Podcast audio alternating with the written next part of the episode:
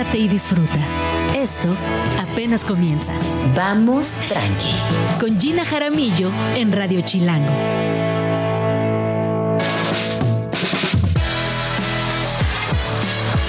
Muy buenos días, bienvenidos a Vamos Tranqui. Son las 11 de la mañana en punto. Mi nombre es Gina Jaramillo y me da muchísimo gusto saludarles hoy, que es jueves 23 de noviembre del 2023 y estamos completamente en vivo desde Radio Chilango aquí en la Ciudad de México. Les recuerdo que nos pueden acompañar vía streaming o también en su FM en el 105.3. Hoy es un día frío, continuamos con este clima delicioso en la Ciudad de México. Espero que estén bien arropadites, que le estén pasando lindo. Ayer llovió toda la noche otra vez. ¿Hay un frente frío o algo así? Sí, ¿verdad, Tato? Hay un frente frío. Se nota, enseguida cambia la, la dinámica en esta ciudad, pero muy a gusto, muy rico. Y el día de hoy vamos a tener varios temas, pero quisiera empezar con una nota que honestamente no solamente me llama poderosamente la atención, sino que también me lleva a muchas reflexiones, porque ya saben que aquí en Vamos Tranqui reflexionamos mucho todo el tiempo. Y tiene que ver con gatitos clonados. ¿Ustedes se atreverían? ¿Creen que es ético? ¿Clonarían a su gato o a su perro o a cualquier animalito de compañía? Quienes les tenemos eh, animalitos de compañía, sabemos que el cariño es tan grande que llegamos no solamente a considerarles una parte fundamental de nuestras familias, sino que también eh, nos, no nos podemos imaginar nuestras vidas sin estos animalitos de compañía. Puntualmente ya nació el primer gatito clonado con tecnología 100% china. Nació de forma natural tras 69 días de gestación en una gatita a la que usaron para este fin. Esto pasó en una base de clonación de células somáticas de mamíferos establecidas por la Universidad Agrícola de Qingdao y una empresa privada llamada Sinonj Biotechnology. Esta empresa ya está clonada, ya había clonado antes a perritos, pero este es el primer gatito. Los medios dicen que estos experimentos están haciéndose para explorar la posibilidad de, obviamente, comercializar, por un lado, a estas mascotas clonadas para cubrir también el dolor de las personas y de las familias que las pierden. Híjole, es que no sé, yo viendo esta práctica y pensando en el futuro, empezamos por animalitos de compañía y luego qué viene. Luego, ¿qué sigue? ¿Qué más vamos a clonar? Entonces, mi pregunta puntual es, ¿ustedes creen que sea ético? ¿Clonarían a su gato, a su perro, a cualquier animalito de compañía porque su amor es tal que no se imaginan su vida sin estos seres a su lado? Yo no sé, no sé, siento que estamos llegando a un punto donde puede ser peligroso cuéntenme qué les parece a ustedes. Aquí en la cabina, ¿qué les parece? ¿Clonarían a su gatito? No, Tato, no. Luisa, Luisa, nuestra productora, dice que sí querría, pero que no se atrevería, que no lo haría. Por allá, Dani, no. Alex, tampoco, Dav, ¿lo harías? Bueno, aquí no, nadie en, en, la cabina de Vamos Tranqui clonaría a su animalito de compañía y yo personalmente tampoco. No me atrevería, no creo que sea ético y sí creo que es un paso del cual después no podríamos regresar. Son las 11 con 4 y ahora sí, ¿qué va a pasar? Ah, Orlando dice que sí. ¿Te cae? Sí, que a sus michis los clonaba. Los llevas en el corazón. No sé, es una plática con, muchas aristas, con... Es que, ¿qué? ¿Te clonarías a ti también? La neta. Sí, muchos Orlandos en el mundo. Un ejército de Orlandos. No, no sé, no sé, no sé. Bueno, cuéntenme qué les parece esta nota. Eh, ya nació el primer gatito clonado con tecnología 100% china. Bueno, ahora sí, ¿qué va a pasar el día de hoy en Vamos Tranqui? Tenemos una invitada hasta el día de hoy. Ofelia Pastrana nos va a platicar acerca de cómo sobrevivir a la mala vibra de las redes sociales en medio de guerras, abusos, malas noticias, pleitos digitales, ¿cómo hacemos para sacar lo mejor de las redes e incluso encontrar espacios a salvo, espacios cuidadosos, espacios donde no tengamos nada más que pasarla bien en las redes sociales? La pregunta es, ¿existen aún estos lugares seguros en las redes sociales? Bueno, Ofelia Pastrana nos platicará de esto en unos minutos. En Agenda Literaria tenemos los relatos de Marta. Viene María la Triste para hablar de su primera novela que aborda temas cruciales como inclusión, diversidad y violencia de género. También estará por aquí mi queridísima nena monstruo hablando acerca de lo que sucedió ayer con Mariana Enríquez, quien está aquí en la Ciudad de México y que únicamente tuvo dos actividades que es una de las eh, escritoras argentinas más importantes hoy por hoy, que además ha generado toda una logia de seguidores, de escritores y que también siguen sus pasos. De verdad es una de las escritoras sin duda eh, cruciales en la literatura contemporánea en México y bueno, Nena Monstruo estuvo ayer con ella. También estará Gil Cerezo en cabina, viene a presentar su segundo sencillo de este, su primer álbum como solista. Escríbenos en Twitter o Twitter o X o X o como le quieras llamar. Arroba Jim Jaramillo y arroba chilango.com. Uso el hashtag Vamos Tranqui. Son las 11 con 10 minutos y está por aquí mi primera invitada del día de hoy en Vamos Tranqui, Ofelia Pastrana, una de las mujeres BBC 100, premiadas por Grupo Mundo Ejecutivo, como una de las 40 mujeres líderes de México y reconocida por Business Insider como la mujer número 69 a nivel mundial con más influencia en Twitter en temas de tecnología. Además, ha sido cuatro veces conferencista en TEDx y nominada a un premio Elliot a liderazgo en influencia digital y dos veces listada por Forbes como top 100 mujeres más poderosas de México. Tiene una carrera en física y una maestría en ecometría. Econometría. Econometría. Es, economía y matemáticas. Ay, qué interesante. Perdón, y ahorita nos vas a contar. puro nerdeo, sí, más bien. Puro nerdeo, qué felicidad. Exacto. De hecho, eh, sí, son muchas cosas tantas que me inventé un título. Entonces yo ando por ahí presentándome como la explicatriz. Digo, es un título heredado de paso una persona eh, del mundo radiofónico de la vieja escuela que le tengo mucho cariño, que algún día en un evento que sí suele contar muchas veces, eh, me dio, por así decir, el título. Pero entonces, si alguien que anda por ahí presentándose, hola, soy Chabelo, yo puedo decir, hola, soy la explicatriz. La explicatriz. me gusta mucho este, este término que, heredaste y que hiciste propio y que, y que ahora compartes con, con las personas. Claro, sí. Oye, yo, además tú estás eh, muy dedicada, muy vinculada al mundo digital, lo entiendes creo que como pocas personas. y lo explicas muy bien, porque una cosa es entenderlo, otra cosa es explicarlo, otra cosa es explicarlo bien. Claro. Y hoy sin duda vivimos en una era digital donde la mala vibra híjole, se presenta en cada línea y si no en cada línea, por lo menos en 8 de 10. Claro. Y es difícil a veces surfearla. Yo hay días que igual no, no me quiero meter a Twitter o que aviento un Twitter y ya. Twitter ahorita es una red social para ¿Qué ha pasado? ¿Qué ha pasado? A ver, eh, lo que pasa es que se nos olvida que las redes sociales le pertenecen a alguien y esas personas tienen presión para que las redes sociales tengan también crecimiento como negocio. Entonces, por supuesto que los y las dueñas de las redes sociales no están ahí para ser explícitamente cámaras de discusión, pero sí les sirve que exista. O sea, el punto es que venden anuncios. Entonces el truco es cómo hago yo para que la gente pase más tiempo en las redes sociales y la discusión es una gran parte de eso. Entonces es como un juego de a ver cómo lo permitimos y cómo no. Y la donde nos damos cuenta que esto es real es que cuando las redes sociales les va mal, eh, se comienzan a tornar más tóxicas porque como que comienzan a permitirlo un poco más. Entonces Twitter, por ejemplo, muy famosamente. Sí, claro. Bueno, Twitter en, los últimos dos años eh, le abrió la llave hacia todo lo que da al debate tóxico y a los bots y a la gente que insulta. Y encima de eso hay negocios inmensos detrás de esto.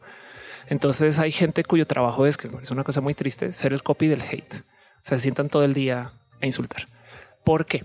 Porque si yo necesito entre comillas, mover cuentas. Digamos que tengo 10 mil cuentas que creé porque usé un sistema, bots, no sé qué, seres humanos, yo no sé, pero tengo 10 mil cuentas que estoy controlando.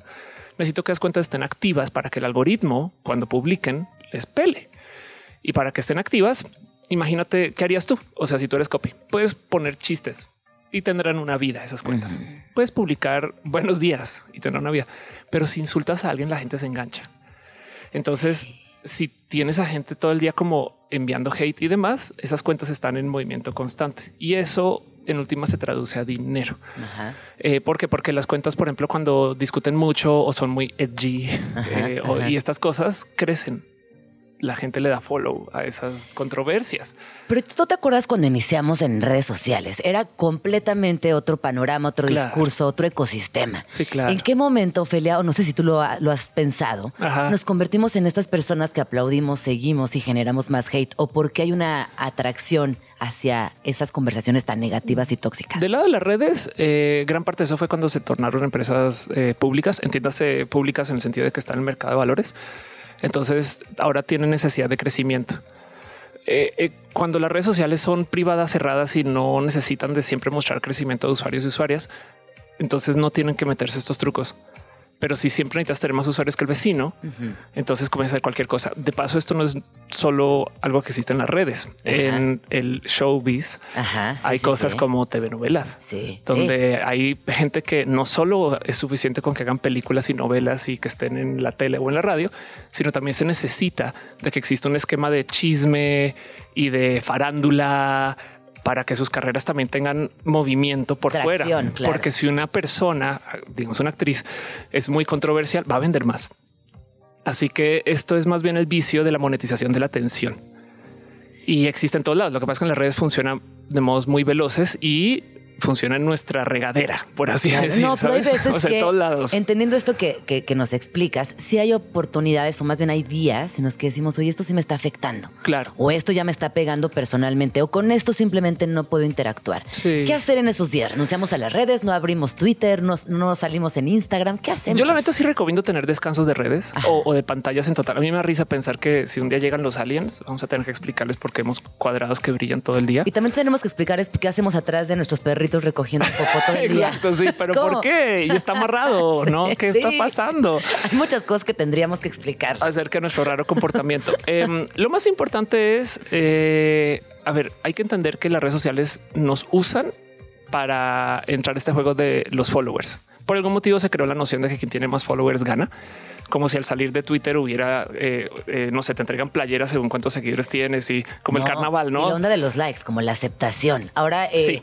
no, y, y como todo el tiempo luchando con, la, con, la- con nuevas ideas de la sociología de no, no tienes que encajar, no tienes que ser esa persona que el mundo acepte. Y por otro lado, en las redes es no, sí, si no te aceptan y no tienes likes, no vales nada. Total. Y del otro lado también, pues valga la pena decir, yo por ejemplo soy influencer. Entonces para mí sí es negocio tener seguidores y, y te pagan más si tienes más seguidores. Es más, ya ni siquiera siendo influencer.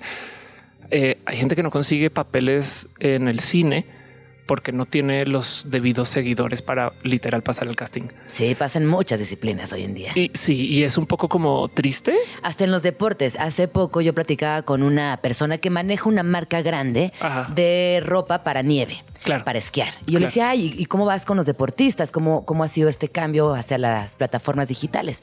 Me decía, no, tristemente a los deportistas les hemos tenido que reducir el presupuesto y se lo estamos dando a influencers que medio esquían bien. Wow. O que hagan snowboard medianamente bien, con eso es suficiente y el deportista ha perdido también cancha en ese territorio, pero el deportista está entrenando, está por eso no está en redes. concentrado y no está en Ajá, redes, sí, pero se ha perdido esos, eh, esos dineros, esos presupuestos anuales para incrementar su, su trabajo. Total. Y, Y es muy injusto, la verdad. Bastante. Muy. Y, y valga la pena decir también que estos son los vicios de las redes y yo siempre, o sea, yo soy más del pensar que en la adultez está en sopesar el vicio contra el beneficio, porque hay cosas, es como el cigarro. No fumamos porque somos güeyes, o sea, también hay unos beneficios dentro del cigarro. Sabemos que cuáles son los negativos, pero no es solo negativos, o sea, no somos así de güeyes, aunque habrá quien sí, pero bueno. Sí. En redes sociales también hay muchos beneficios, por eso estamos ahí. De no ser por las redes sociales no habría influencers LGBT y lo sabemos porque en los noventas no había influencers LGBT. Entonces eh, nos conocemos con otras personas, hablamos. Yo, yo sé de gente que una vez alguien me dijo, tengo eh, mi familia es muy cercana porque tenemos muchos grupos de WhatsApp. WhatsApp es una red social Sí. de paso. Eh, y dentro de esta dinámica, pues el tema es cómo hacemos para no engancharnos tanto con este muy vicioso llamado de la discusión del hate. Es muy fácil caer, es muy, muy fácil caer. Y para mí la clave es nomás sentar cabeza que esto no es personal. O sea, si alguien te insulta, Ajá. es muy probable que esa persona realmente no te esté insultando a ti, sino le está diciendo a sus amigas, mira cómo yo puedo decirle a esta persona estas cosas. ¿Sabes? Es como eh, eh, algo ahí tóxico de la atención. En los videojuegos pasa que hay muchos vatos súper, súper tóxicos, horribles con las mujeres cuando jugamos videojuegos. Y un día me topé con un estudio que topa que los vatos que más insultan a mujeres, de hecho, no son los que les, les va bien en el videojuego. Los que juegan bien están jugando bien. Claro, no se enganchan. Los que no están jugando bien ocupan el insulto, sobre todo el insulto misógino, para validarse contra los que juegan bien.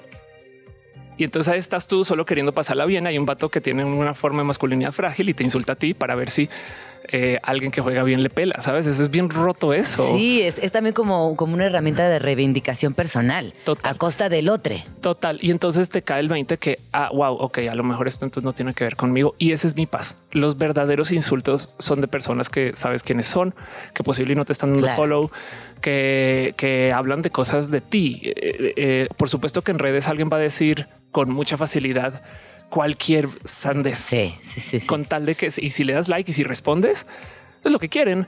Y está este viejísimo consejo del Internet de no alimentes al troll.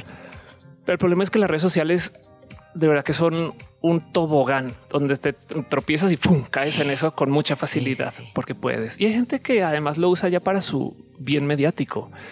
Es que el tema es que hay gente que navega el hate para crecer sus redes, personas de los medios. Yo puedo nombrar a personas mediáticas que se Uf, especializan En los últimos días hemos visto varios. Exacto, en picarle botones a toda la gente con tal de que el algoritmo les promueva más. Y dentro de todo y todo, aunque están siendo personas muy violentas y tóxicas, no les culpo tanto porque eso se va a reflejar en dinero. Sabes, el Pero problema no es, más, es más grande. Sí, no es pero ético. no es ético. Es sí, que no, es ético. Y justo, ¿no? Con, con- tomando este ejemplo puntual que acabas de decir, son periodistas, son figuras Además, públicas, sí, son transmisores de noticias. Sí. Y entonces ahí es donde a mí me genera mucho conflicto encontrarme con estos casos. Claro. Que dices, híjole. A mí lo que me lana, rompe es el pero corazón. No, pero te estás entregando, está- estás dejando tu dignidad por dinero. Total, a mí me rompe el corazón porque ni siquiera sea el tema del dinero, que sí. Eh, es más porque comprueba que no tienen mucho que ofrecer de su esquina del talento. Soy del pensar que eh, quien tiene magia no necesita trucos y esta gente se está promocionando solo con trucos. Entonces comprueba que tampoco se sostiene mucho por su propia cuenta y entonces lo que les queda es como los vatos que no juegan bien Sí. para validarse contra su sociedad, hacer desmadre. Me voy a quedar con esa frase tan bonita. Quien tiene magia no necesita trucos. Me De parece acuerdo. muy bonita. Está es- y aplica a muchas cosas. Oye, y WhatsApp, tú decías, sí es una red social. Sí, claro que sí. Tú, ¿cuáles son? Cuéntame de los, de los nombres de tus grupos de WhatsApp. Ah, hay todo tipo de cosas raras. La verdad es que no, yo ya, además, como soy figura pública, entonces estoy muy rota y me subo al grupo que pueda. Yo decidí al revés, estar en muchos lugares y escuchar. Entonces, para mí es como el ojo de Sauron, sabes? Como que de repente veo todo pasar y a ver qué está pasando en este momento. En... Como Matrix, ¿no? Así. Ajá, sí, exacto. Y leo y leo y leo y leo grupos. Entonces, eh, no, no recuerdo ningún grupo en particular ahorita que para nombrar, pero acerca de los nombres en redes, como hablo en espacios donde hay chat a veces en mis transmisiones y demás, Ajá. cómo me da risa la gente que tiene nombres eh, bien soeces para hacer login a Instagram, sabes?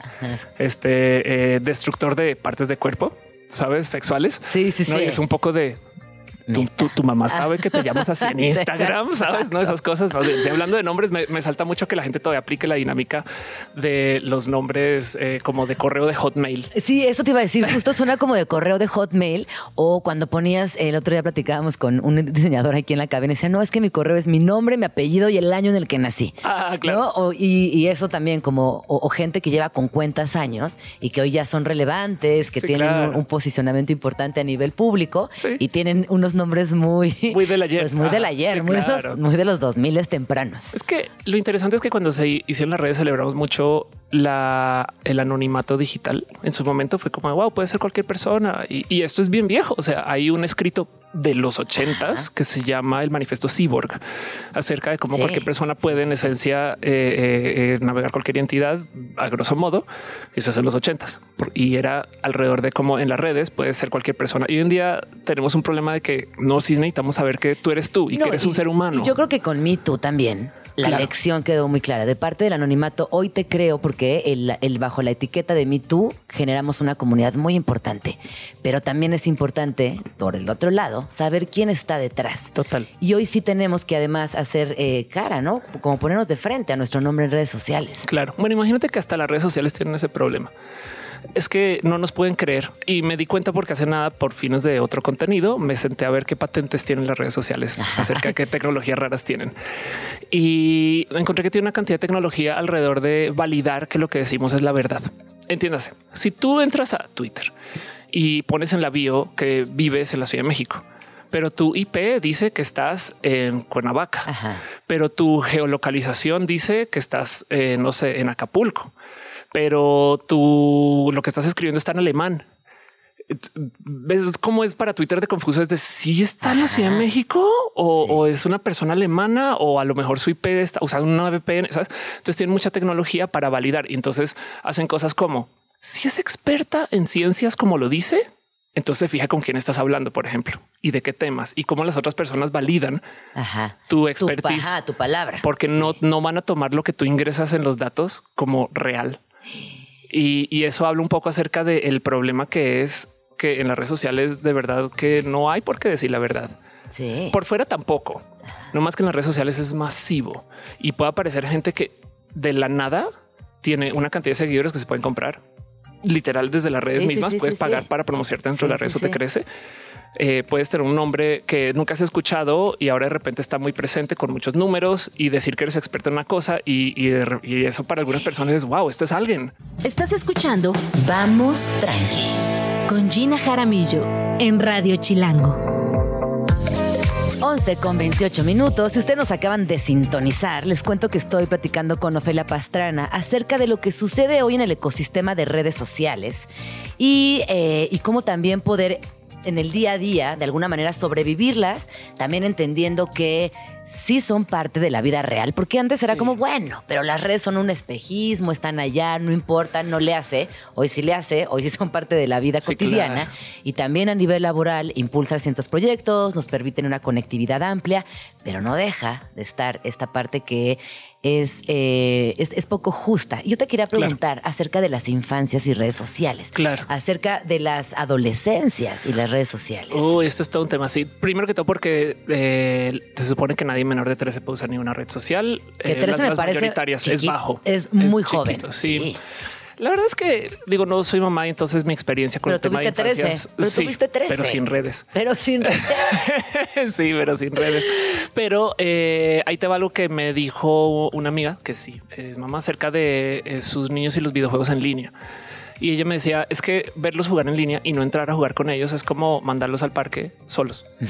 No, también hay algo ahí del, del sí, las redes sociales son un espacio tóxico y complejo, pero pues, o sea, tú no los mandas a Perisur Claro. a- de 13 años a que vayan solos, a menos que ya sepas con quién, cómo, cuándo, qué criterios, esas No, cosas, y te ¿no? esperas ahí sentadita en la banca. Exacto. Entonces eh, yo creería, sin hablar por ninguna mamá, papá o madre, exadre, padre, que eh, eh, una situación similar debería de estar ahí en presencia. Sabes, hay algo ahí del te acompaño, de la mano, es aquí estoy, este eh, bloquea. Hay millones de herramientas para el cuidado. Fíjate que ayer estaba platicando con mi hija de 10 años que en el colegio tuvo un curso de integración sexual, un curso de educación sexual integral. Ok. Corrijo. Sí, Y entonces yo me metí a ver enseguida el temario. Dije, ay, y no hay nada de digital.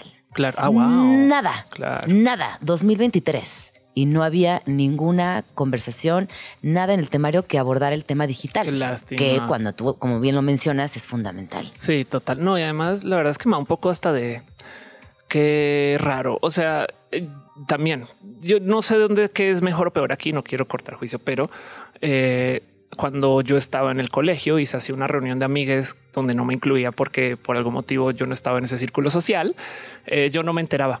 Ay, sí. Hoy en día sí te Sí, enterarías. sí, te enterarías. Por, da- por, por dar en pequeño lo complejo que puede ser convivir con las redes sociales hoy. Imagínate hacer el oso en el colegio y ahora eres trending topic. Claro. No, eso yo creo que también hay algo ahí complejo. Es que ahora haces el oso en el colegio y eres trending topic y no encuentras tampoco apoyo por la comunidad de madres padres Ajá, y sí. tampoco en la parte académica, porque los docentes tampoco tienen las herramientas. O sea, sí Claro. estamos enfrente de una crisis. Yo sí lo Total. considero una crisis importante y que hay que no morir de pánico, únicamente ver cómo podemos eh, darles esas herramientas, otorgarles también... eh, pues no sé, cursos, acercarlos a información más novedosa, más contemporánea, Acompañamiento, quitar- acompañamiento, sí, claro. quizás que no la, la- persona que venga y nos dé el curso de educación sexual no sea una señora 60 más que no tiene redes. Claro, y que no entiende lo complejo que también es. A, a gente más joven. Sí, claro. Y ni hablar de lo difícil que es que fotos. eh, bueno, primero que todo, hay eh, niñas que creciendo ya son influencers porque desde bebés su familia se encargó de hacerles. O sea, sabes, como que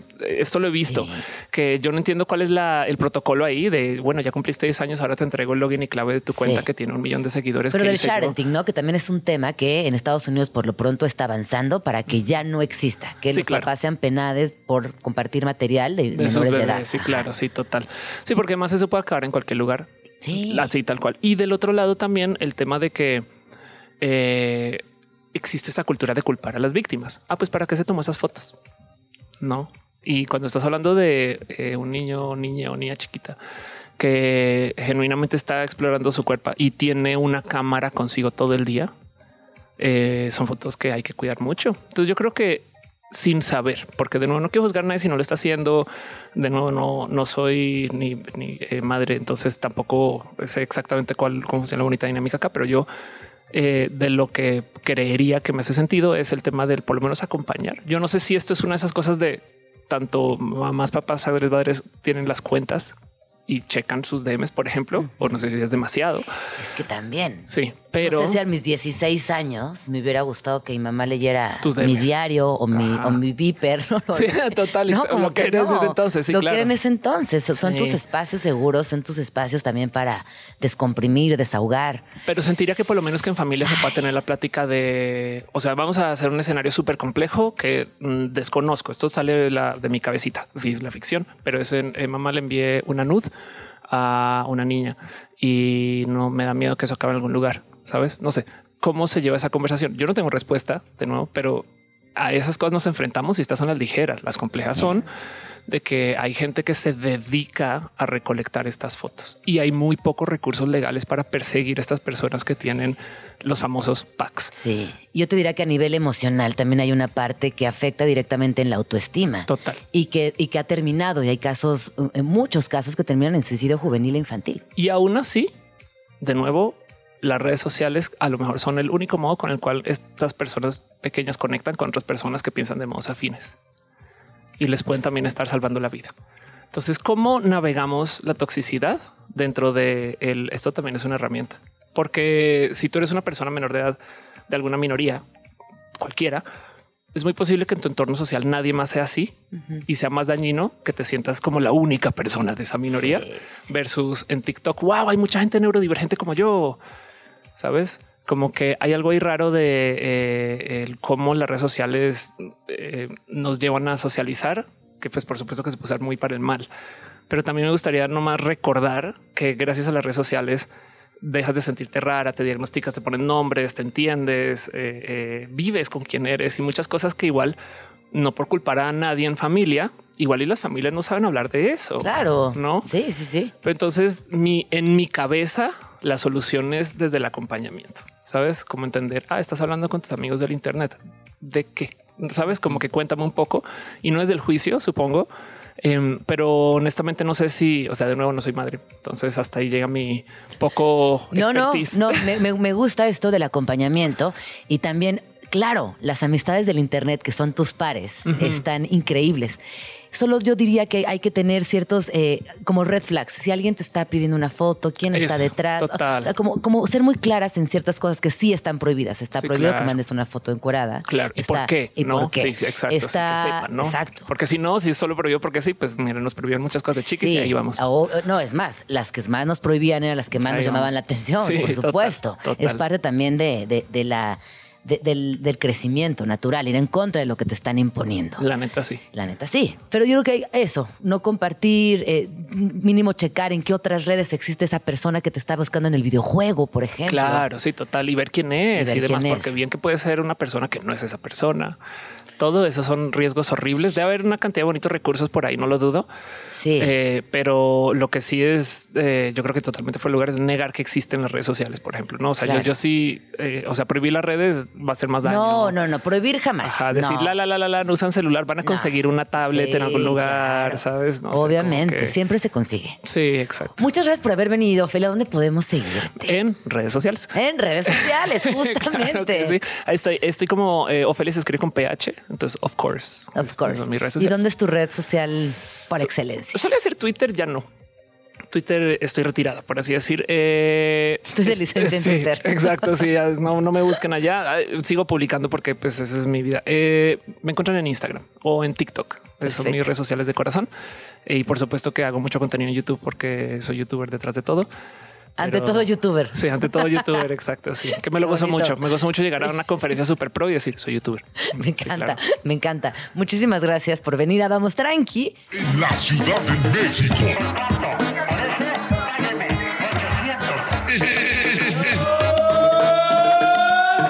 Sonidos de la capital.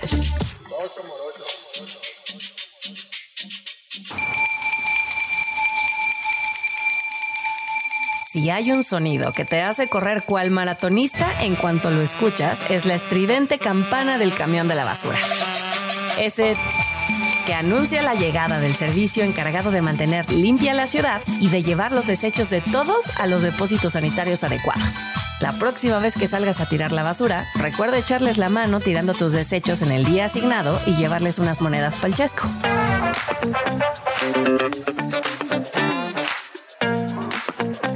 Son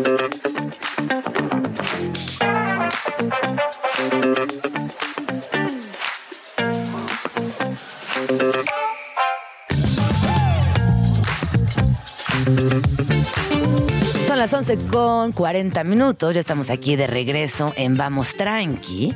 Y me da mucho gusto presentar en Agenda Literaria un título que dice así, los relatos de Marta. Y ustedes cuando piensan en relatos, ¿en qué están pensando? ¿Qué se les viene a la cabeza con esta palabra que definitivamente tiene muchas lecturas? Y para platicarnos acerca de los relatos de Marta, me acompaña María Alatriste. Ella es escritora e investigadora mexicana. Se ha dedicado a explorar temas de inclusión, de diversidad, de violencia de género, desde una perspectiva crítica y sumamente empática.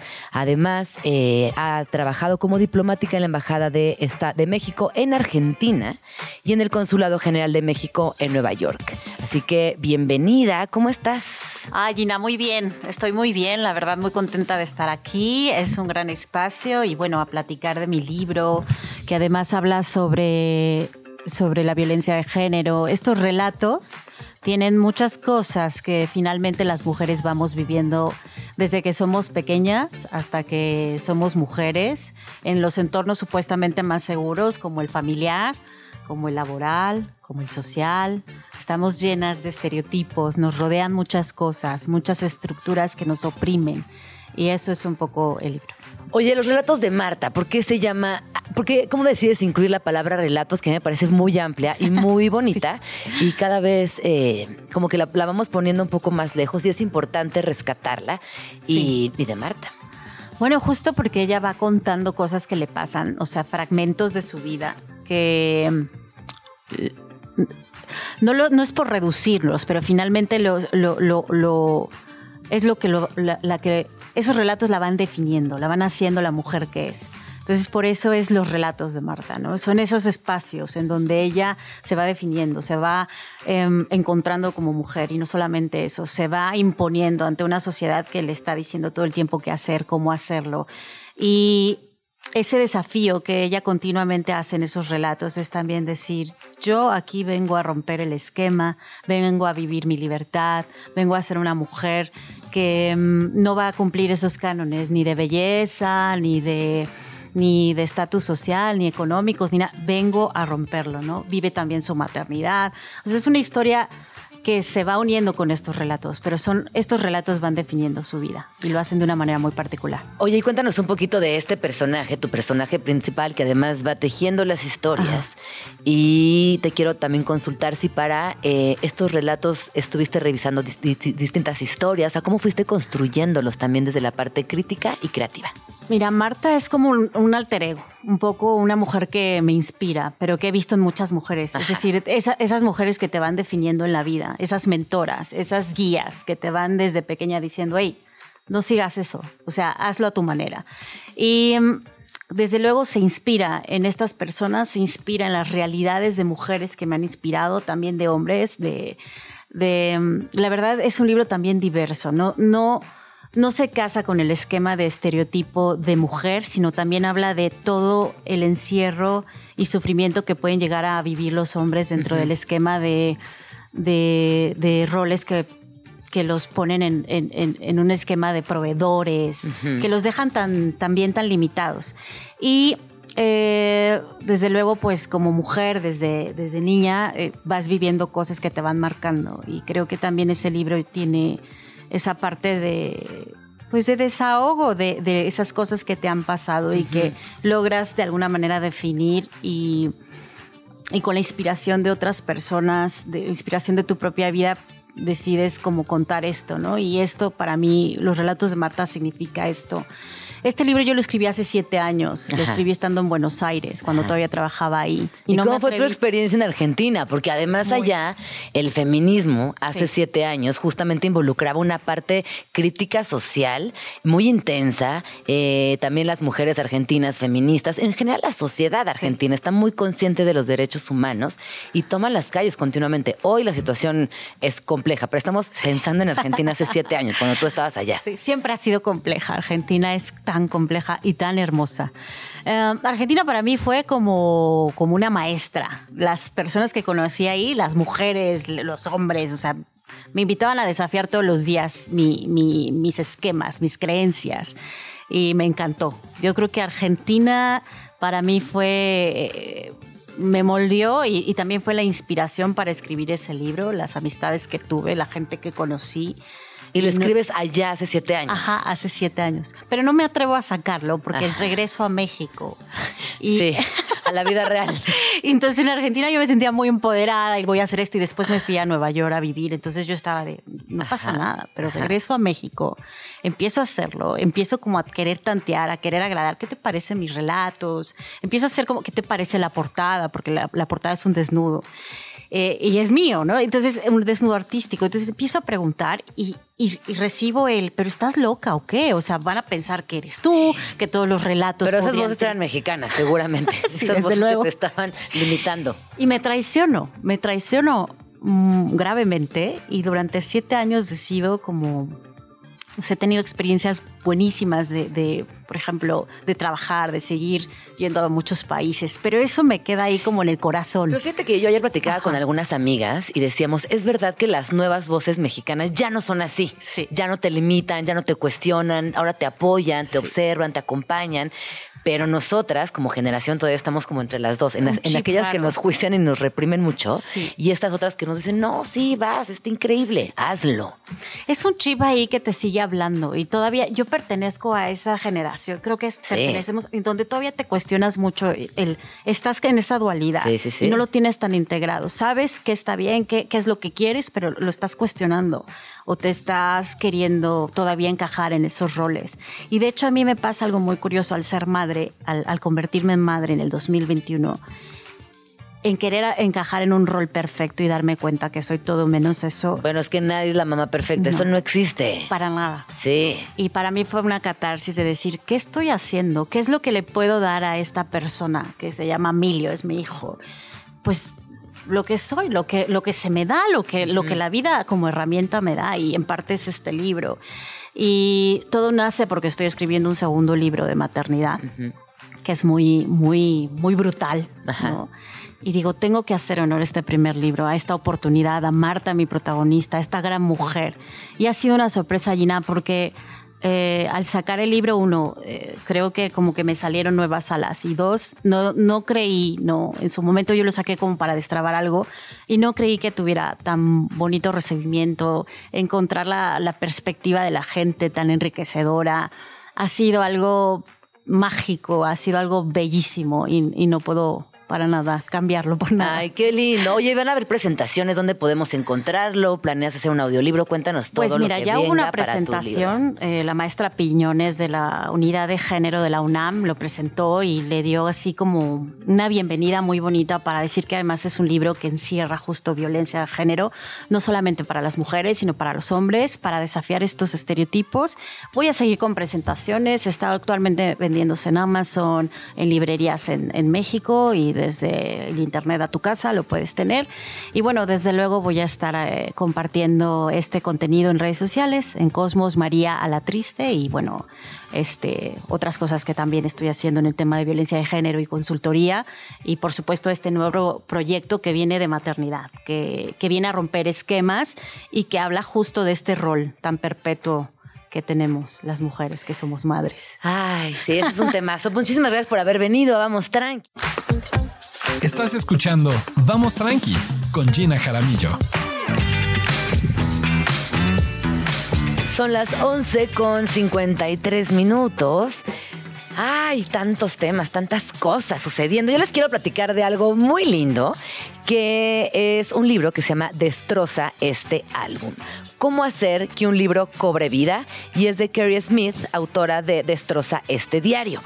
Este álbum es en realidad la continuación de este libro que es de un formato chiquito y que es alucinante porque ustedes pueden, eh, ella te pone ejercicios, como que te invita a que observes tu entorno desde un lugar muy lindo, muy divertido y te dice, por ejemplo, pon aquí la hoja más bonita que te encuentres hoy tirada, entonces la pegas ahí. O luego te pone, dibuja aquí eh, las líneas que tienes en la mano, ¿no? Entonces como que volteas y te das cuenta que no sabes bien cómo son las líneas que tienes en las manos y las dibujas. Y este libro, eh, además de que te invita a que busques todo el tiempo cosas a lo largo del álbum, también te propone que, por ejemplo, hagas reglas de lectura. No tirar los libros, no doblar las páginas, no maltratar los libros, no dibujar en los libros y leer en silencio. Y de pronto te dices como, esto es imposible. Por supuesto que vamos a tirar los libros, a doblar las páginas, a maltratarlos, a dibujarlos y a leerlos en voz alta, porque de eso se trata vivir una lectura. Y nos invita todo el tiempo a imaginar cómo... Eh, descontextualizar, cómo, hackear las reglas, en realidad no descontextualizarlas, hackearlas. Eh, y ella, ella, nos dice, como podrás imaginarte, estas reglas provocaron que algunas personas se pusieran muy nerviosas cuando tenían libros cerca, que se sintieran temerosas de hacer algo mal. Y así a lo largo de este álbum vamos a encontrar momentos muy lindos. Por ejemplo, eh, en una página doble lanza la pregunta, ¿y si se desata una tormenta? ¿Y si tú eres la tormenta? Y si te mueves y saltas y rebotas con el libro lo más rápido que puedas, ¿puedes hacer olas? Así que bueno, este libro de Carrie Smith es una belleza, les repito, ha ilustrado varios eh, bestsellers, entre ellos Destroza este diario, y si esto no es un libro, cómo ser un explorador del mundo, y eh, en este que además lo que tiene muy divertido, es que todo el tiempo como que te confronta con cosas muy obvias, pero que a veces no nos detenemos a, pensar. Por ejemplo, ya casi al término del libro nos pregunta, ¿el libro necesita un descanso? Y responde sí. Pasa a la siguiente página. Vuelve al principio del libro y empieza de nuevo. Así que bueno, esta es una invitación a que construyan también nuevas narrativas utilizando un libro que literal cobra vida y que todo el tiempo nos, nos lanza ideas certeras para imaginar, para dibujar o para entregarnos a otro espacio personal. Estás escuchando Vamos Tranqui con Gina Jaramillo en Radio Chilango. Antes de continuar con la rola que viene, le quiero agradecer a alguien que anónimamente me dejó un libro de hierbas que le ayudarán a dormir ayer en Orion Kids. Yo estoy muy clavada con las hierbas, es un universo que quiero empezar a explorar, así que muchas gracias a la persona que me acercó este libro tan hermoso. Ojalá me pueda decir en redes sociales quién fue, porque habla de la pasionaria, de la pasiflora, de la manzanilla, de la lechuga silvestre, de muchas hierbas que nos ayudan a dormir. Ahora se los voy a compartir en mis redes sociales. Es de Ceres Plan. Y nada, muchas gracias porque me, me, hizo el día. Esas cosas que te hacen el día, que te hacen sentir una, una persona querida. Así que gracias por esta sorpresa y ojalá que pronto sepa quién eh, hizo favor de regalarme este libro. Escríbenos en Twitter o Twitter o X o X o como le quieras llamar. Arroba Jim Jaramillo y arroba chilango.com. Uso el hashtag Vamos Tranqui. Ya es mediodía, con cuatro minutos para ser exacta, y está conmigo en la, en la línea mi queridísima nena monstruo, que ayer tuvo un eventazo que de verdad yo no podía creerlo. Eran más de 700 personas reunidas para hablar de literatura, en específico para recibir a Mariana Enríquez, que como saben es una de las escritoras argentinas más importantes hoy por hoy, no solamente en el territorio latinoamericano, sino que yo me atrevería a decir que en todo el mundo, acompañada de mi queridísima Nena Monstruo y nos trae toda la crónica de lo que sucedió ayer en la Biblioteca Vasconcelos. ¿Cómo estás, Nena? Querida, te extrañamos mucho ayer. Ya Me preguntaron sé, por ti. No lo logré. Ya sabes Ah. que esta, esta, esta- esta- estas dinámicas eh, maternas a veces no me permiten llegar a donde quisiese estar. Pero por favor, cuéntanos cómo te fue. Yo vi en Instagram rompiendo el internet todo lo que estaba sucediendo y me emocioné muchísimo. Oye, pues nada, te voy a decir que estoy muy emocionada, sobre todo porque eh, estos eventos literarios, creo que cada vez en la ciudad y para los mexicanos está haciendo unos momentazos, ¿eh? Eh, Estamos viviendo, creo que el pico de la literatura y me emociona mucho que estemos vivas para verlo, porque tú no sabes cómo la gente se fue a acampar desde un día antes. Eh, Mariana ya tenía una, una firma planeada en una de las librerías y bueno, ahí llegaron desde las 8 de la mañana para agarrar su ficha, este, gente que se quedó hasta que terminó, que ya Mariana ya no podía firmar más libros. Y nada, Mariana se fue creo que a las 9, 10 de la noche de la librería y la gente seguía afuera tratando de ver si en algún momento eh, pues Mariana les hacía el paro de firmarles el libro, ¿no? O de conocerla o de saludarlos. Literal, ella adentro del coche como papa, ¿eh? Diciéndole adiós a todos, mientras dos le gritaban en el coche. Una cosa, eh, eh, o sea, increíble.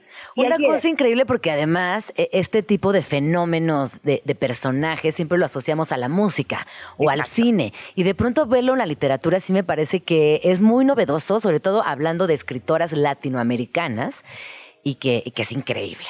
Son No, no, rockstars, es que no- son verdaderas rockstars. sabe, es que una locura. Y ayer en la Vasconcelos nos, nos empezaron a mandar como, eh, pues nada, la crónica de cómo iba la gente. Desde la una de la tarde ya había 150 personas. O sea, imagínate que hubo gente que llegó desde las 7 de la mañana a formarse para poder alcanzar un lugar, ¿no? Eh, nos empieza a hablar la Vasconcelos diciéndonos, oigan, pues ya van tantas personas, ya vamos a repartir las pulseras, ya vamos a hacer no sé qué, ya vamos a hacer no sé cuánto. Eh, a nosotros nos tuvieron que meter por la parte de atrás por obvias razones de Claro. seguridad, porque sí fue como, no puedes entrar por acá porque, bueno, está toda la gente esperando, te está formada, y pues bueno, por razones de seguridad de Mariana, eh, nos pasaron para la parte de atrás. Y tú no sabes, Gina, cuando la o sea, cuando salió Mariana, o sea, no tienes ya, por favor, vean los videos de Instagram, vean, se quedó grabada la charla, lo cual me parece increíble porque se queda para la posteridad, está en el YouTube de la Biblioteca Vasconcelos, eh, fueron hora y media, hora. 40 minutos de plática. Mira, no nos paraba el pico. Eh, la verdad es que Mariana es una tipaza que tú nada más le preguntas una cosa y ella le encanta, ¿no? Nos dio una exclusiva que estuvimos hablando de Charlotte Gainsbourg. Eh, nada, escúchenla porque es muy interesante y ella dijo, nunca había dicho esto. Entonces, digamos que fue como la Ay, no, exclusiva. ¿qué dijo? ¿no? ¿Qué dijo? Mira, pues nada, estábamos hablando de sus libros. Hay un momento donde Mariana, ella es muy muy visual y digamos que es muy sensorial. Entonces, ella cuando trata de encontrar la inspiración para algún personaje o que trata de algo, cuando tiene por ahí un bloqueito, escucha música, escucha, Mariana es muy, muy musical. Entonces de pronto pone algo o se inspira en alguien y yo le preguntaba, dije, oye, necesitamos saber, por ejemplo, Rosario, ¿no? Rosario es un personaje muy importante en nuestra parte de noche, que es la mamá de Gaspar, que es la esposa de Juan, que son los dos protagonistas de la novela. Entonces yo le pregunté, oye, necesitamos saber qué qué pasó con Rosario, ¿no? Eh, eh, digamos que el final de Rosario en la novela se queda pues por ahí colgado. Y le dije, oye, ¿crees que hay una segunda parte? Me dijo, no, no, no, no me gustan las segundas partes. Y le dije, bueno, yo sé que tú eres muy musical, muy inspiradora. ¿E- ¿En qué te inspiraste para Rosario? Y nos dijo, en Charlotte Gainsbourg. Y entonces fue la locura porque todo el mundo empezó a gritar porque era algo que no, no conocíamos. Nunca nos había dicho eso y fue como de, wow, nos acabas de dar una exclusiva. Y pues nada, después empezó Ay, a hablar de mujercitas, Ajá, ajá. una plática fenomenal, fenomenal, porque pues de ahí, y luego habló de Flores Welch también, ¿no? Que también fue una de sus grandes inspiraciones para una de sus personajes. Entonces, vaya, fue una plática entre musical, hablamos de Sweat, pero también hablamos de mujercitas, eh, pero también hablamos, ya sabes, ¿no? De un poco de sus procesos creativos, eh, y fue una plática hermosa, porque te digo, no nos paró el pico. Claro. Hablamos de Silvina, hablamos de Silvina Ocampo, que para mí es un tema que yo quería meter a fuerza. Y lo lograste, y lo, Lo y lo- logré. lo lograste. lo logramos. Eh, entonces, pues nada, le, le, eh, empezamos a platicar de eso. Oye, nos estaba contando que ella en algún momento es muy fan de la Ouija. Era, que era muy adictiva para ella la Ouija y que un día invocó a Alejandra Pizarnik. No, no sabes, ¿eh? O sea, no sabes la plática, da lugares a los donde se fue, divertidísima, porque Mariana es una persona súper simpática, entonces todo el tiempo te hace reír, todo el tiempo te está contando anécdotas, Eh, hablamos de su infancia, ¿no? De su mamá, que es médico, entonces pues por ahí viene también un poco como pues como las ganas de el cuerpo expuesto, ¿no? De todo lo que ella habla, de los terrores, de los, ¿no? Y bueno, nada, es una plática súper interesante, muy amena, hubo muchas risas, entonces nada, yo los invito a que la vean en el YouTube de la Vasconcelos, porque ahí se va a quedar y de verdad es algo muy disfrutable siempre escucharla porque es brillante, te puede hablar de todo, así como te habla de las supermodelos, te está hablando de Brit Easton Ellis, te está hablando de Borges, ya sabes, o sea, es Sí. como multifacética y todo lo que habla, o sea, es, es referencia tras referencia y te suelta de música y te suelta de libros y te suelta de autores, entonces sales completamente llena del corazón y del cuerpo diciendo, tengo tanto que leer, tanto que escuchar Qué, gracias a inter- ella. qué increíble. Oye, ¿y cuál sería tu libro favorito? Si tuvieras que recomendar un libro de Mariana, ¿cuál dirías? Mira, es que Mariana tiene facetas diferentes. Está los cuentos, está novelista, está ella como novelista, pero también están las crónicas y está como biógrafa. O sea, imagínate que es de las pocas escritoras latinoamericanas contemporáneas que puede abarcar, tiene todo un abanico de, ¿no? De, de posibilidades para que tú puedas entrarle por donde quieras. Si te gustan las crónicas, está su libro que se llama El Otro Lado, que ella está hablando ahí de cuando era cronista musical en los 80s, 90s, ¿no? Habla mucho de Bruce Springsteen, habla de River Phoenix, habla mucho de cultura pop. Pero por el otro, pues tienes los cuentos, ¿no? Que es como su fuerte, pero también está nuestra parte de noche. Sí. Oye, y nos contó una exclusiva también, bueno, igual y ya lo dijo, pero ahí la gente se emocionó mucho porque dijo que ya en marzo sale su nuevo libro de cuentos, ¿eh? Ya viene, o sea, ya está. Además eso, Eh, ¿no? E- Ella, ella es, escribe un montón, no para. No es para de creativamente imparable esa mujer, me encanta. No para de escribir y luego viene también la novela a finales del próximo Oye, año. o nena, sea, ¿y cómo es que vino a, a la Ciudad de México únicamente dos días? Porque yo la vi en Gandhi, la vi en la increíble librería y la vi contigo ayer en, en la Sí. Vasconcelos. Pero ¿cuál fue el motivo de este viaje de dos días a la Ciudad de México? ¿Sabemos? Te voy a decir qué pasó. Eh, ella en realidad no tenía pensado venir, porque a ver, ella tenía planeado viajes en el 2020 a México, pero llegó la pandemia. Claro. Entonces nos cerraron todo y ella empieza a pactar todas sus fechas para el 2022, cuando en México seguíamos cerrados, Llena, ¿te acuerdas? O sea que claro, todavía sí, sí, sí. A principio seguíamos con muchas restricciones y que no se podían juntar tantas personas en eventos. Y entonces pues ella tiene que cancelar cosas en México porque no podía venir por los eventos. Y nada, pues entonces empiezan a retrasar las cosas y pues hasta que ella tiene agenda llena. O sea, nos venía contando en el coche cómo tú tienes una idea literal de gira como los Rolling Stones, Mica, Sí. con agenda llena, Wow. ¿no? Y se va a Puerto Rico y se va a Colombia y se va a Nantes y vaya, tiene toda su agenda llena de viajes, pero lo interesante que nos contó es que ahorita, por ejemplo, ella vino solamente dos días, pues nada más por cumplirle a sus fans en realidad, fue como, Ah, bueno, ajá. ya me voy para Argentina, tengo que hacer un paso por México porque era su escala, Sí. ella estaba en El Paso, fue a hacer eh, una conferencia, me parece, y después Chihuahua, que tenía la feria del libro, le dijo, oye, no estás mala onda, estás cruzando la frontera, nada más pone un pie de este lado. Y bueno, pues ella dijo, está bien. Y ya estando en Chihuahua, pues ya sabes, le hicieron manita de puerco para que dijera, ah, ya estás en Chihuahua, no te cuesta nada bajar a México. Y ella dijo, bueno, está bien.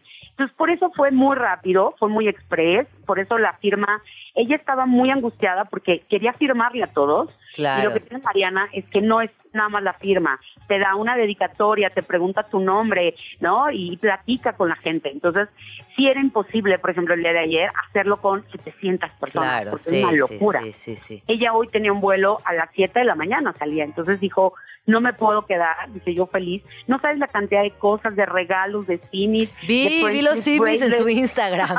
Vi que le regalaba regalaban este postales de Frida Kahlo, le regalaban Sí. CDs, le regalaban este marcos, le regalaban simis. Simis vi varios, además eh, vestidos confeccionados específicamente para Mariana, lo cual me parece genial.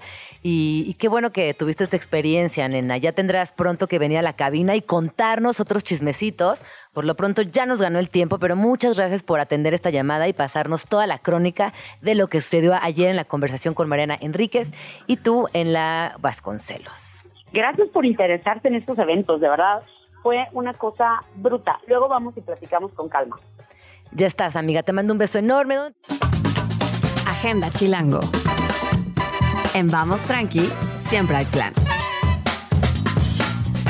Esta temporada, Dinner in the Sky cumple 10 años de celebrarse en la Ciudad de México y los chefs encargados de los platillos de aniversario serán Mario Espinosa e Irving Cano, quienes cuentan con una importante trayectoria a nivel internacional. Los y las comensales disfrutarán exquisitos manjares a 45 metros de altura y en asientos giratorios. Niños y niñas mayores de 6 años y adultos pueden vivir esta experiencia, así que lleva a toda la familia a degustar distintos platillos gourmet mientras se encuentran suspendidos por una grúa a 45 metros. La vista es espectacular y no diario se tiene la oportunidad de vivir algo así. Aprovecha para tomar fotos y videos increíbles desde esa altura. Además, podrás disfrutar de un menú de 3 a 4 tiempos con bebidas premium incluidas. Si eres vegetariana o vegetariano, también habrá muchas opciones para ti. Agenda Chilango.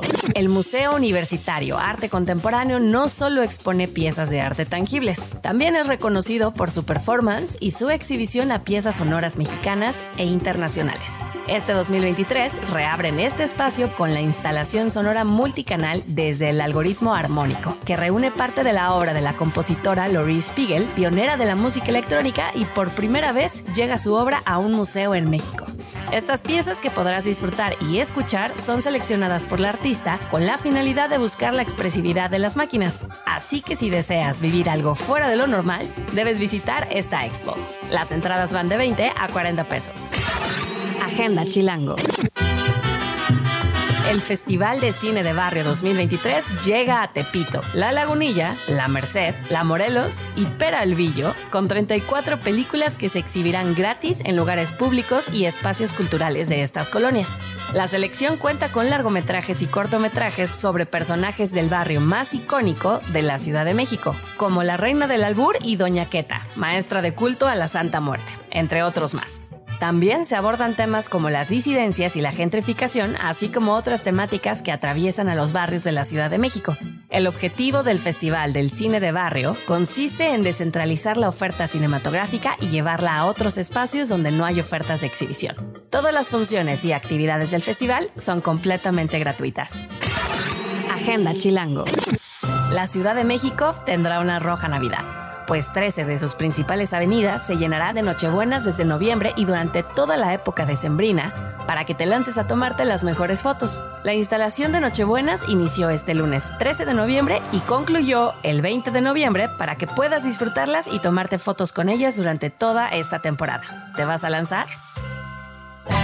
Presentado por Agenda Chilango, los mejores planes de la ciudad en un solo lugar. Para más información, visita chilango.com diagonal agenda. Son las 12 con 18 minutos y me da mucho gusto saludar aquí en la cabina a Luisa, la productora de Vamos Tranqui, porque trae hoy eh, trae una nota. Tenemos una nota que queremos comentar, que desde, desde ayer está trendeando, está muy presente en las redes sociales. Son estas notas que, bueno, eh, veamos, ¿qué opinamos? Yo vengo a traer intriga a esta ah, mesa porque me intriga. encanta. Chiste, chisme e intriga. Bueno, él, eh, ya están los conciertos de, de Luis Miguel.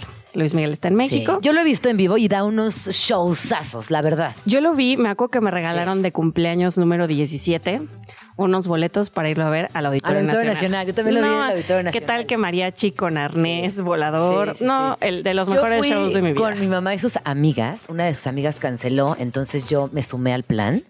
Y la verdad es que me gustó mucho. Luis Miguel en vivo da un gran show. Sí, ¿Sí? canta muy bien. Sí. Sí. maneja bien el escenario, sí conecta con el público, tiene grandes músicas. O sea, es, un, Ujú. es un buen showman. Y, y de bueno, los pues mejores. hablando de cancelar. Hablando de cancelaciones. Nos, nos lo están funando. ¿Qué El, pasó, Luis? el lunes fue, bueno, fue su primer concierto aquí en, en la Ciudad de México. y todo salió muy bien, excepto se hizo viral un video en TikTok en el que se ve, pues ya sabes, una fan, una señora que llevó a su niñita muy, muy chiquitita.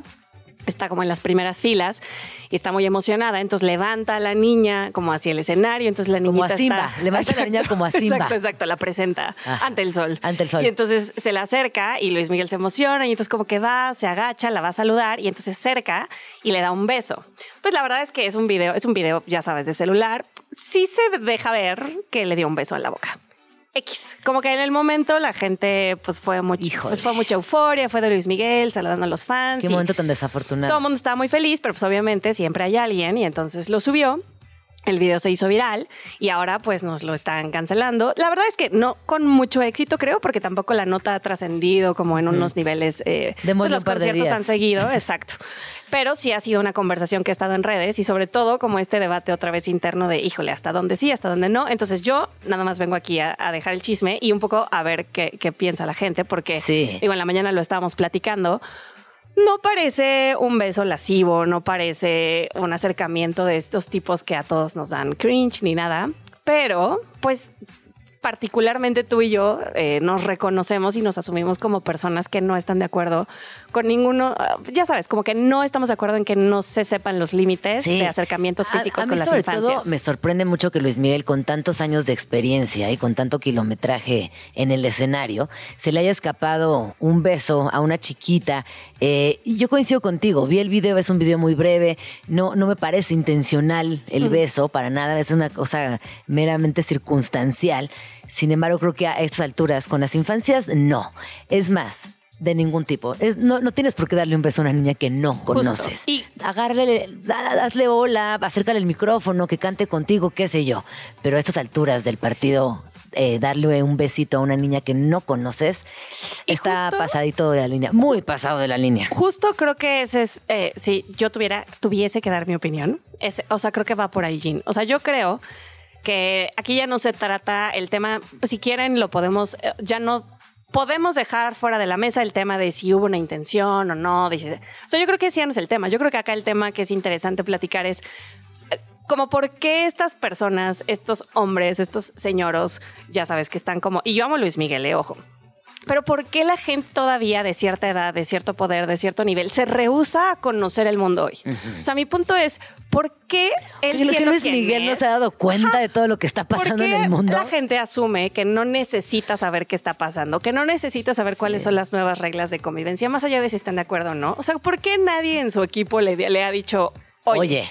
fíjate que en estos últimos años en los que no has estado, Lo que no has chambeado, exacto. han pasado todas estas cosas y pues yo como parte de tu equipo, un profesional, necesito decirte que, pues bueno, mira, aquí va, aquí va un brief de todas las cosas que antes eran permitidas o no, de todas las cosas y de esta cosa que se llama hoy cancelación y eh, pues queremos que tengas un comeback muy exitoso. ¿Por qué no mejor nos alejamos de esto? Yo creo que por ahí va, una, va- podría ser una conversación muy interesante de por qué no les interesa a algunas personas cómo actualizarse. Sí, es que fíjate que son, son gestos que están tan introyectados Ujú. que yo creo que Luis Miguel y muchísimas otras personas no alcanzan a leer. Sí. Cuando éramos chiquitas era, "Ay, ándale, saluda a tu tío, dale un beso, saluda a tu tía, dale un beso. Es como, ni quiero saludar a mi tía, Sí. ni quiero saludar a mi tío, y menos de beso.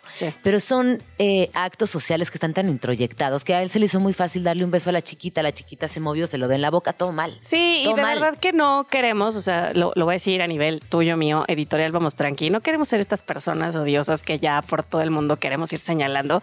Solamente sí es importante que nos preguntemos por qué todavía hay personas que no están como atentas o por qué creen que no necesitan saber cómo funciona el mundo hoy.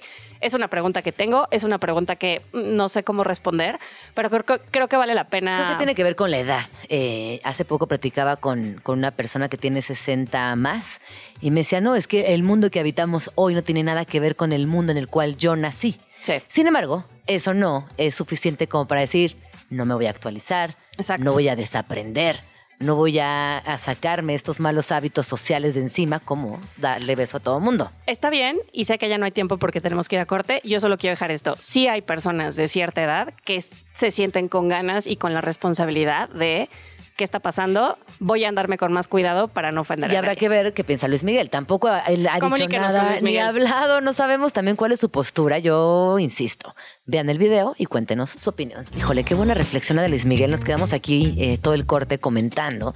Yo solamente haré una invitación a que antes de subir un video que involucre infancias, un video donde una niña, una niña, un niño se vea, eh, pues no, no lo compartamos. Eh, creo que es importante también empezar a respetar la identidad de las infancias. Este video, se este video que se viralizó no fue subido por la mamá, sino que fue compartido por alguien del público.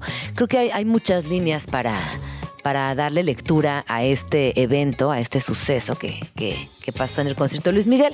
Pero bueno, por favor, no compartamos nada de las infancias sin, sin antes tener esta reflexión, porque no están autorizándolas, no sabemos a dónde van a llegar, no sabemos cuál será el final de esas imágenes. Así que creo que también en cuidarnos está tener esta, esta idea siempre muy presente. Radio Chilango.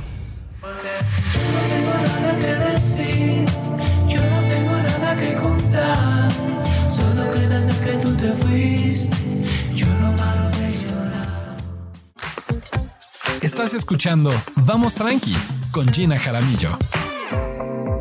Qué bonita canción. Hola Gil, ¿cómo estás? Muy bien, Bienvenido a la cabina de Vamos Tranqui. Vámonos tranqui entonces. Hasta que se nos hizo. A mí me gusta irme recio. Sí, siempre, siempre.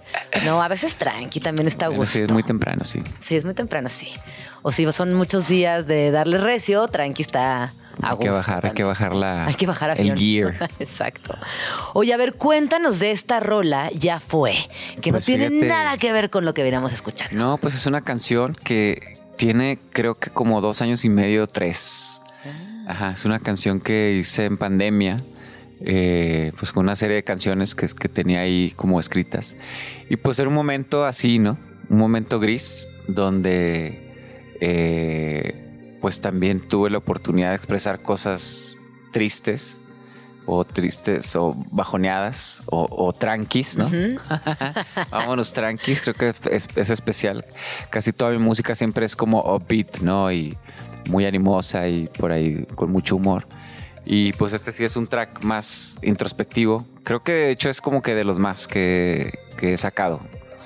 Este, y también me gustó mucho que pues la producción también es eh, algo no tradicional. O Ajá. sea, ¿En qué sentido? pues me gusta hacer música rara, ¿no? Que no tiene una estructura convencional, eh, pues tiene ahí unas partes musicales a lo mejor muy largas para, para el estilo, para la dinámica del pop de hoy. Lo que se esperaría. Ajá, entonces creo que pues también dentro de mi misión, que cuando haces retrospectiva de tu trabajo y todo, eh, me gusta pensar que hago música pues que se sale de la norma. Que eso está increíble, ¿no? También seguir sorprendiéndote y sorprendiendo a las personas que te escuchan.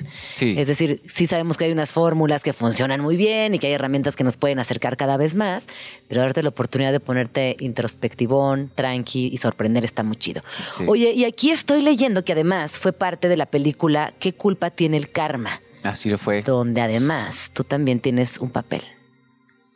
Pues fue mi primera invitación, bueno, la única que he tenido de, Hasta ahora, de- hasta ahora. de actor. Es una experiencia muy linda en realidad porque pues fue muy ligero todo. Filmamos la película en Mérida y esta película buscaba a un músico como personaje. Entonces por eso me hicieron la invitación, pues hice ahí el casting y, y ya me quedé con el papel. ¿Y te gustó actuar? Me gustó mucho, eh, también fue una época COVID, covidiana. Entonces también estuvo padre, pues no, no tenía gira, no tenía nada, entonces fue un ejercicio de apartarme totalmente de lo que estoy acostumbrado. Como te cuento ahí, estuvimos un par de meses en Mérida filmando la movie y pues fue como una cápsula ahí de, de gente, de experiencia, todo nuevo, todo, todo fresco. Y también pues las, las coprotagonistas, que son Aislinn y Renata, eh, pues ya pues jefas, como que me enseñaron Claro, mucho. sí, y ellas se la saben me en la dieron mucha- actuación. Mucha, confianza, ¿no? Sí. Entonces, te digo, todo el ejercicio estuvo padre. Y esta canción, pues tuve la. Como, como que era una temática recurrente. Entonces, como que medio. No sé, como que le quedaba muy bien a, lo que quería el personaje este, expresar. Y este, y cuando se le enseñé a la directora, pues como que se enamoró también mucho de la, de la canción, de lo que representaba. Y está en unas dos o tres partes de la película, ¿no? Donde estoy en el estudio componiéndola. Entonces se interpreta ahí pseudo en vivo. Ajá. No tal cual la versión final, pero se, se siente por ahí la, la canción viva, ¿no? Que eso está muy padre también de ser eh, o de interpretar frente a cámara, ¿no? Oye, ¿y regresarás a la actuación? ¿Dirás que es un espacio donde te sentiste seguro? Sí, es- es- es- eh, la verdad iba muy nervioso. Eh, tenía mucha, pues, mucha incertidumbre, ¿no? De cómo era el proceso, sobre todo la parte de la memoria, estar Claro, totalmente. aprenderte las líneas. Ajá, las líneas, estar en el punto A, no sé qué, bla, bla. Pero te digo, la dinámica de la, de la directora, que se llama Elisa Miller. Ah, y eh, Elisa Miller es lo máximo. Ajá. Estuvo aquí hace poco con temporada de huracanes. Oye, me eché la película nueva, está muy, onda? muy densa. ¿Y Muy- leíste el muy libro? buena, ¿eh? Leí el libro, justamente había leído el libro. Estando allá, justo con ella me platicó que tenía los planes de hacerlo. Ajá. Y platicamos del libro y todo. Fíjate que este libro me lo había recomendado, me encontré una vez. Siempre me recomienda el, el- el de Café Tacuba, el, el- Joselo, de Joselo. el más Me- lector de la me banda. recomienda y me regala libros. Sí. Y me dijo, no, de que una chava nueva, no sé qué, temporada de huracanes. Y lo encontré y me lo leí. Muy padre el libro también, ¿no? También como, está, como la forma en que está escrito. Eh, y fíjate que también, como que yo me imaginaba otra película cuando lo Claro. leí. Lo leí así como con mucha luz, muy chistoso. Este, y bola, está, está muy dark la interpretación. La peli está buenísima. Ella nos dice que es una traducción más de esa historia y me pareció increíble el cast. Sí, está eh, la estética, Mm. claro, la foto fija, todo es increíble. Sí. Pues a mí también me gustó y también la, la recomendé. Oye, y regresando un poco a la allá fue, también ya está un videoclip. O sea, hiciste Sí, varias sí. cosas con esta película. O sea, como que la desdoblaste hacia muchos espacios. Así es. Sí, hice un videoclip. Es, el videoclip también ya tiene un ratito ahí guardado, por si me veo más para verme más joven. ¿no?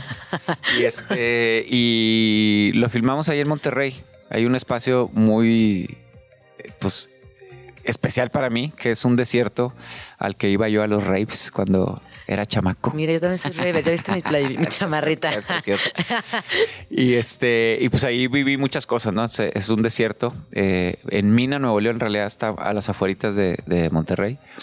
Y por ahí he filmado varias cosas. Y este, este video, pues también es, es- es en una. Se llama La Hacienda. Creo que se llama La Hacienda del Muerto, algo así. Ex Hacienda del Muerto se llama. Ya son unas ruinas así que, que están en. eh, que son de adobe. Entonces tiene mucha personalidad y mucho carácter el. el Pues el muy sitio. desértico, Ajá. muy dune suena. Sí, sí, sí, sí. sí. ¿Y qué tal estuvo ahí? Increíble. Bien, bien, pues una experiencia ahí con un team que ya tenemos ahí en Monterrey. Este. Y me encanta a mí hacer los videos también por, porque puedo como poner al sí al segundo lo que me voy imaginando y ya una O vez. sea, o sea, te involucras mucho también Ajá. en ese. Sí, ese en el proceso. Ajá. Este, entonces queda muy musical. O sea, siento yo que, el- que muchas veces se despega la visión de la música de la música, la visión del video de la música, perdón. Y este, y cuando se hace con una misma intención, como que se compaginan mucho más. Qué lindo. Oye, ¿tú vas mucho a Monterrey todavía? Sí, pues Sí. estoy viviendo allá. Ah, yo pensé que ibas en Los Ángeles. Estuve en Los Ángeles 15 años. Ah, Y ya volviste a Me mudé para acá Ajá. Y luego aquí. Y no jaló. No, no, sí, no, yo feliz aquí, la verdad. Este, me urge ya volver. Este, pronto ya tendremos aquí el departamento también. Pero tenía una casa ya en Monterrey que estaba este, remodelando y eh, gentrificaron mi edificio, lo vendieron para hacerlo Airbnb. No. Entonces, en el proceso de buscar otro departamento acá, eh, mi chava me dijo, "Pues vamos a Monterrey mientras acabamos, acabamos la casa y todo. Y también, o sea, te digo, llevamos un año y medio allá y fue también como eso de bajar la, el, al bajar la segunda, Ajá. este, un poco las revoluciones y ha estado lindo pues, la parte ahí de, de tranquilizarnos un poco y pudimos concretar muchos de estos proyectos. O sea que como que estando allá te enfocas un poco más, no vas tanto de party como aquí. Y este, ¿Crees? Híjole, yo no sé. Yo las veces que ido a Monterrey sí, sí las cuento como los días de más party en mi Nada, vida. porque vas a la boda o al evento, ¿no? Bueno, sí, viajo exprofeso para la Exacto, fiesta. Tienes toda la razón. Pero Sí, ya sí, viviendo sí. allá, pues está un poco Baja, más baja. espaciado, este, está padre también el, eh, el poderte concentrar, componer. Está para la Huasteca. La Huasteca A mí eso a- fíjate que a mí eso me impresionó mucho la primera vez que llegué a Monterrey. Yo estaba grandecita, ya fui con en plan amigas, como a los 22, yo creo. Ajá. Y llegué y como que ni me fijé en la ciudad. Dije, órale, que esta banda con esta onda aquí al lado, Con ¿no? las Como una- montañas que te vienen encima, sí. Las montañas que se te vienen encima y todo el día están ahí contigo. Me parece de las cosas más bonitas a, a nivel experiencia del día a día de poder tener. Sí, que como que es de las cosas que más impresionaron también a, a mi chava que no había ido tanto. De que, ¿qué es esto? ¿Qué es esto? ¿Qué es esto? Todo Cuando el tiempo, te sientes ¿no? chiquitito, chiquitito, chiquitito y al mismo tiempo como que entre, entra en ti una cosa de soy parte también Claro. de esta onda. Y yo pensaba, ¿no? Como en, en- en esa, en esa reflexión vieja.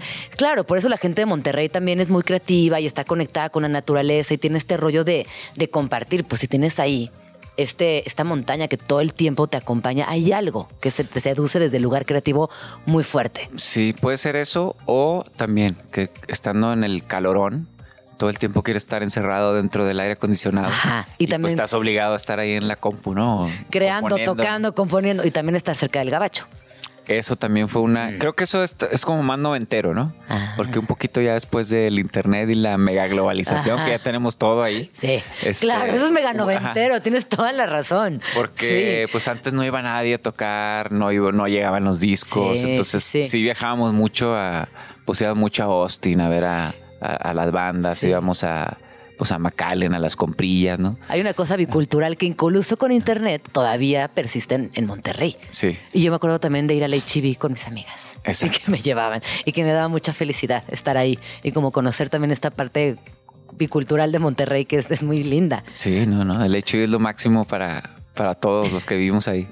Como que todas las cosas que te encuentras, los dulcillos, todo, todo. Oye, y entonces, ya estás, estás aquí en la Ciudad de México, vas a tener presentaciones. ¿En qué andas, Gil? Pues eh, tenemos una presentación sorpresa. Y ya no es sorpresa. No, vamos a tener una participación ahí con otra banda en, en el Flow Fest. Ay, me encanta el Flow Fest. ¿Has ido al Flow Fest? Nunca he ido, Híjole, siento que va a ser tu festival favorito. De plano. Te lo prometo. Yo fui la primera vez a regañadientas, porque ya sabes, Ah. X, fui situación, llegué. Claro. Espectacular, me fascinó, me la pasé increíble, bailé, conocí bandas, bandas nuevas, gente nueva. Sí, me parece un festival muy actual. Eh, sí, me parece que es una construcción de una experiencia completamente distinta, así que celebro mucho que estés en el Flow Fest. Pues ahí estaremos de sorpresa. Ahí estaré. Con una banda sorpresa. Ajá. Mucho misterio, mucha sorpresa, pero en el Flow Fest. Este, eh, eso, ¿no? Y, y como siempre, pues la ciudad y venir aquí a, a visitarte, que la tenemos como, como promesa y mira, Se logró, se cumplió. se cumplió. Se cumplió. Y, y la verdad también muy contento de que salga esta canción. Te digo, son como unos releases que, que van saliendo uno a uno hasta tener el disco el año que entra. Este, y por ahí ya tenemos las siguientes sorpresillas este, en, en construcción. que- Oye, ahorita que, me decías, oye, es que esta rola la, la tenía ahí guardada, esperando el momento exacto. ¿Cómo fue para ti también regresar y revisarla nuevamente tres años después? Porque, no sé, Ah, me pues imagino me que encantó, cambió. me encantó que pues que no envejeció, ¿no? Claro. Que es, que es un, un sonido que pues eh, ¿cómo te dice? Pues no, no fue una moda o no fue un, un momento o con una característica que, que la haga envejecer. Eso me, me gustó mucho. Y la verdad que es como de mis canciones favoritas. Como que a pesar de ser muy simple la letra y eh, no tan apegado a lo que, como dices tú, a lo que hago yo, eh, se me hace que es una canción que pues me llega, la siento. Cada vez que la interpreto como que la, la recuerdo con, con mucho cariño. Qué bonito. ¿Y qué estás escuchando ahora? Pues ahora, ahora, pues mucho hip hop. Míralo. mucho hip hop. Muy bien. Este, pero. ¿Te gusta el reggaetón? Me gusta, sí, ¿Y los corridos tumbados te laten? también. A mí también me laten. Sí. Sí. Yo de repente Este- me doy cuenta que reviso eh, ca- canciones muy viejas, muy así de cosas que escuchaba mi mamá, pero luego también escucho lo nuevo y digo, ah, sí está padre. No, pues tiene, sobre todo los, los corridos, que a mí me, me llamó mucho la atención la, la parte musical, ¿no? Que Claro. mega compleja. Me encanta que los chavillos ahora pues quieren tocar, ¿no? Como que se perdió eso un tiempo con los, con los DJs, con la música electrónica, con, con esta pues mega fábrica de, de nada más de beats, ¿no? Ajá. De, de reggaetón. Ahora como que vuelve la parte de interpretar, saber tocar la guitarra, la trompeta, el bajo, o sea, todo ese arte que cuando vas a ver a un show, pues es muy lindo poder ver gente interpretando su instrumento y eso me parece fascinante que lo están trayendo de vuelta, pues de una manera casi Sí. que tienes que ser como prodigioso, ¿no? En la, en la guitarra o para, para estar arriba Claro. del escenario tocando ese tipo de música. Es verdad. Oye, Gil, te, te late si escuchamos eh, la rola previa, El amor viene con pelos, y regresamos para. Por favor. cerrar? Preséntala.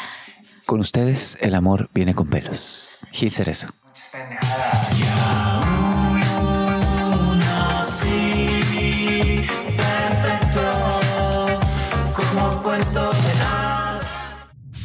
Radio Chilango.